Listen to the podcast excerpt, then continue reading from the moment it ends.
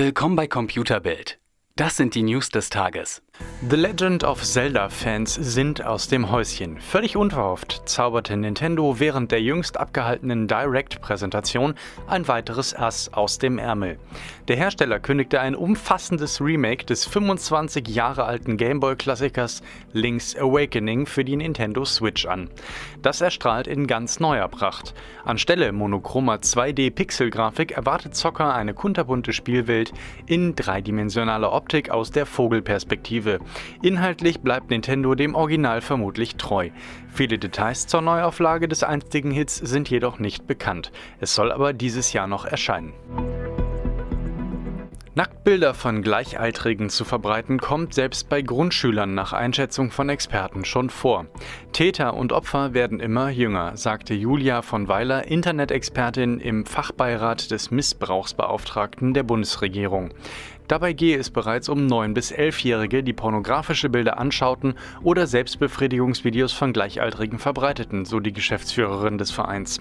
Von Weiler fordert daher ein Smartphone-Verbot für Kinder unter 14 Jahren. Wie genau das aussehen soll, ist noch offen.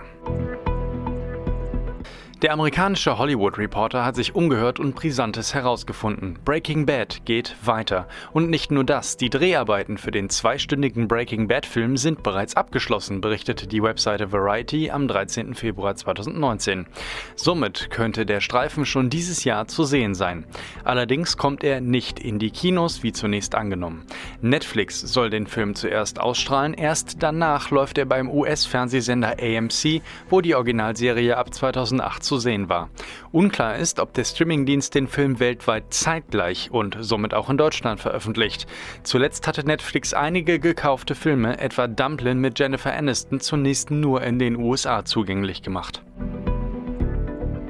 Wer kennt es nicht? Am Abend schläft man zusammen mit dem Partner oder der Partnerin ein, beide ganz brav auf der eigenen Seite. Und dann wacht man mitten in der Nacht ohne Decke auf. An den Bettrand gedrängt und eben fast auf dem Boden. Gegen eine dieser Schlafsünden schafft eine amerikanische Automarke nun Abhilfe. Mit dem Spurhaltebett erkundet Ford ein für die Firma ungewöhnliches Gelände und nimmt die Kurve ins Schlafzimmer. So habe der Fahrspurpilot in dem neuen Ford Focus als technische Inspirationsquelle gedient.